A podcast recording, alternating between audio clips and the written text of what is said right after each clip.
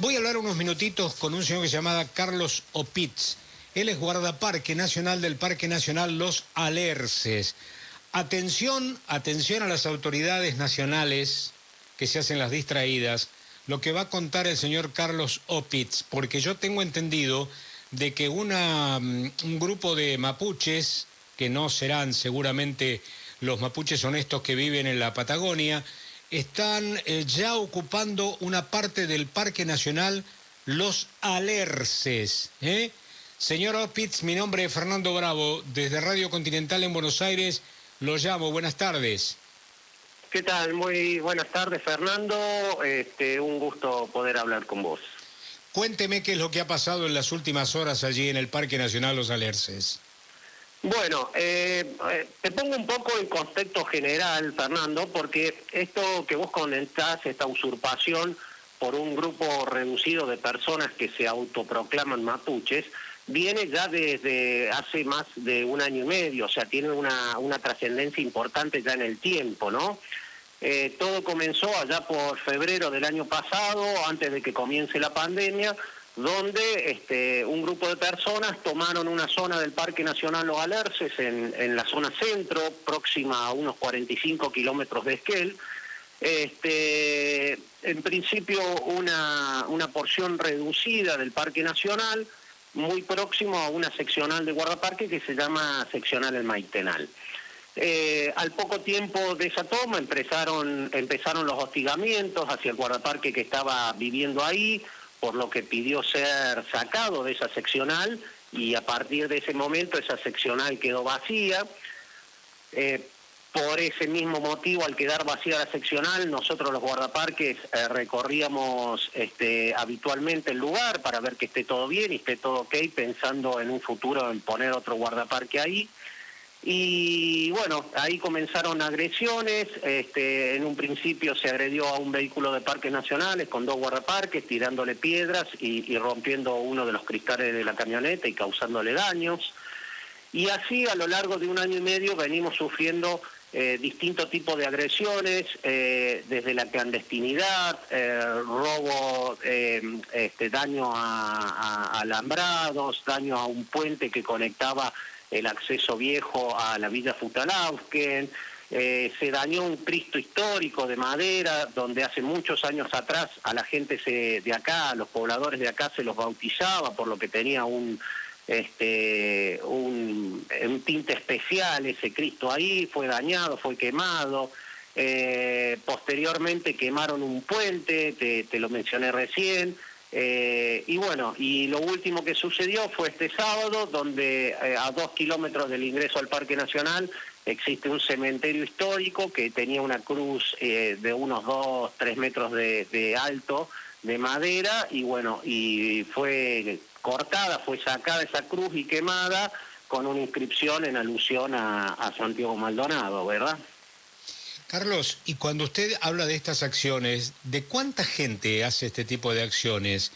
Porque a uno realmente le, a mí lo primero que me sorprende es que un guardaparques ubicado en un refugio corría peligro, pidió ayuda, lo retiraron, pero no es que fortalecieron la posición porque de pronto el hombre estaba con algún cierto temor.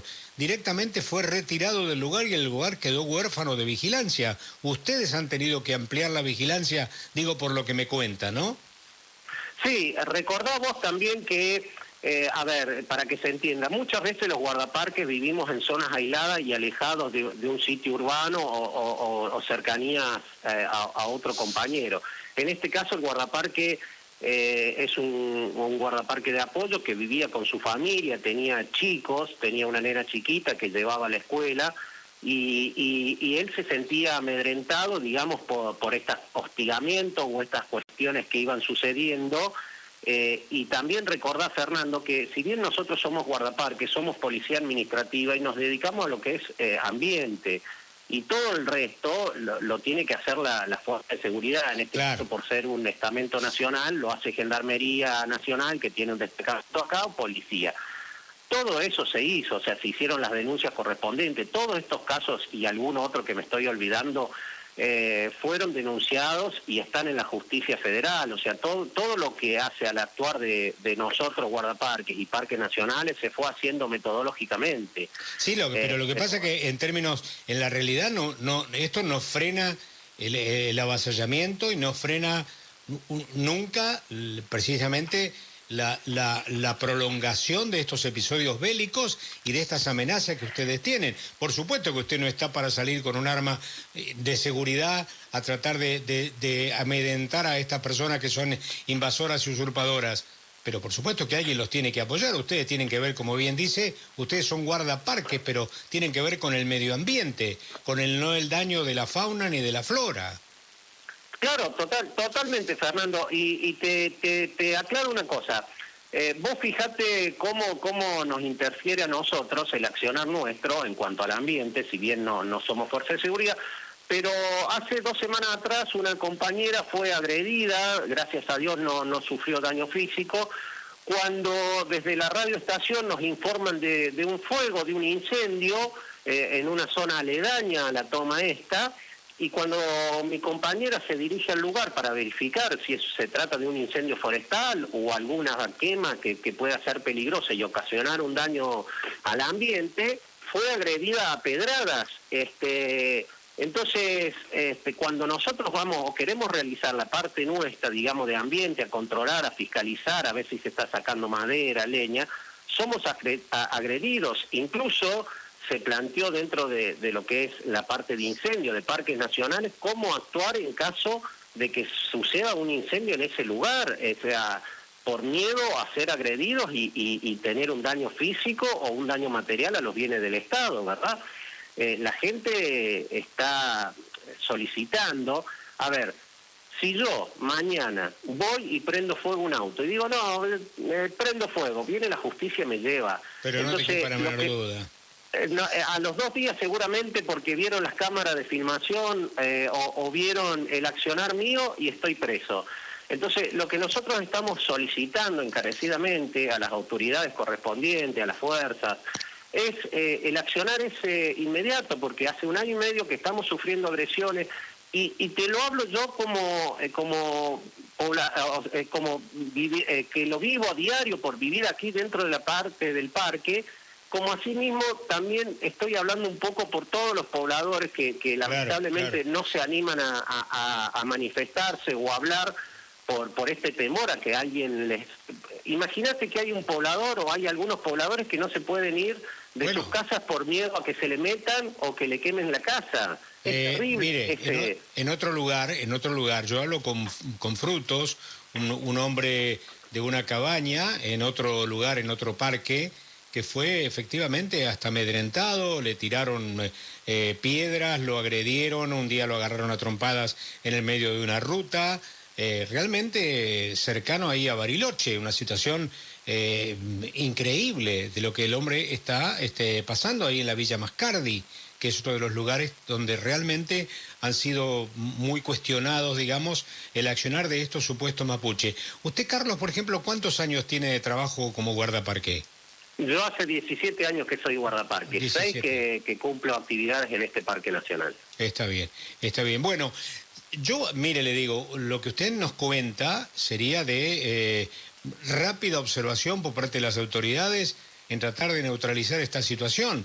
Pero lamentablemente, lamentablemente las autoridades vinculadas al tema de los guardaparques, a las usurpaciones y demás, miran para otro lado, porque en el fondo yo creo que avalan estas incursiones, porque bueno, usted lo acaba de decir, la última cruz que quemaron era en reivindicación de la memoria de Santiago Maldonado, ¿sí? Un activista que estaba en aquel, en aquel lugar, como todo el mundo recuerda, y que escapando de la policía entró a un río donde lamentablemente se ahogó porque no sabía nadar. Si ese muchacho hubiese quedado allí y lo hubiesen detenido, a las dos horas estaba libre a las dos horas estaba libre. Pero. Sí, Fernando, yo, yo sinceramente no, no puedo hablar en nombre de, la justicia o en nombre de.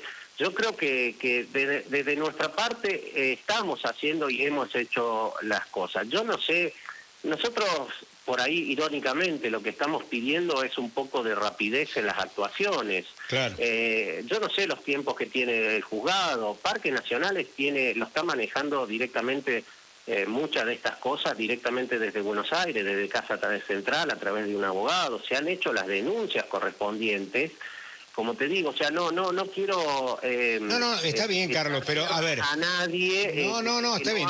O que sí se haga, pero sí... Eh, Carlos, Carlos, no quiero comprometerlo. Usted me da un panorama y yo le agradezco que usted cuente desde el lugar, porque lo conoce, porque sabe, porque tiene buena información, lo que está sucediendo. Y hasta allí, usted nos está contando lo que está sucediendo y usted dice, mire, la función nuestra es cuidar los guardaparques, pero nosotros no estamos en seguridad.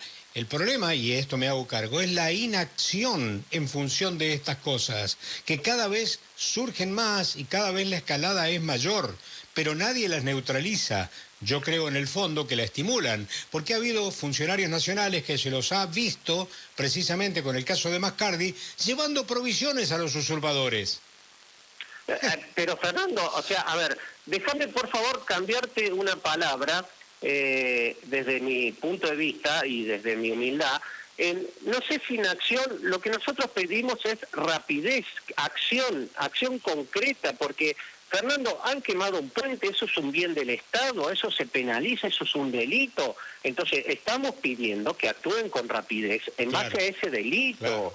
yo no sé si hicieron o no hicieron. Lo que estamos pidiendo es, señores, si yo voy, como te mencioné recién, quemo un auto, a los dos días estoy preso. Entonces nosotros estamos pidiendo por favor a las autoridades la acción, la acción concreta por esos delitos de usurpación de una seccional, porque esa seccional posteriormente fue ocupada por esta gente, porque ese puente es una vía de escape ante incendios como ha pasado en el 2015 para la gente de, de aquí de la vida Futalauken, es una vía de escape para, para las personas de aquí y ha sido quemado. Eso es el delito. Entonces lo que nosotros estamos pidiendo es la acción concreta e inmediata lo antes posible para tratar de que esto no siga sucediendo.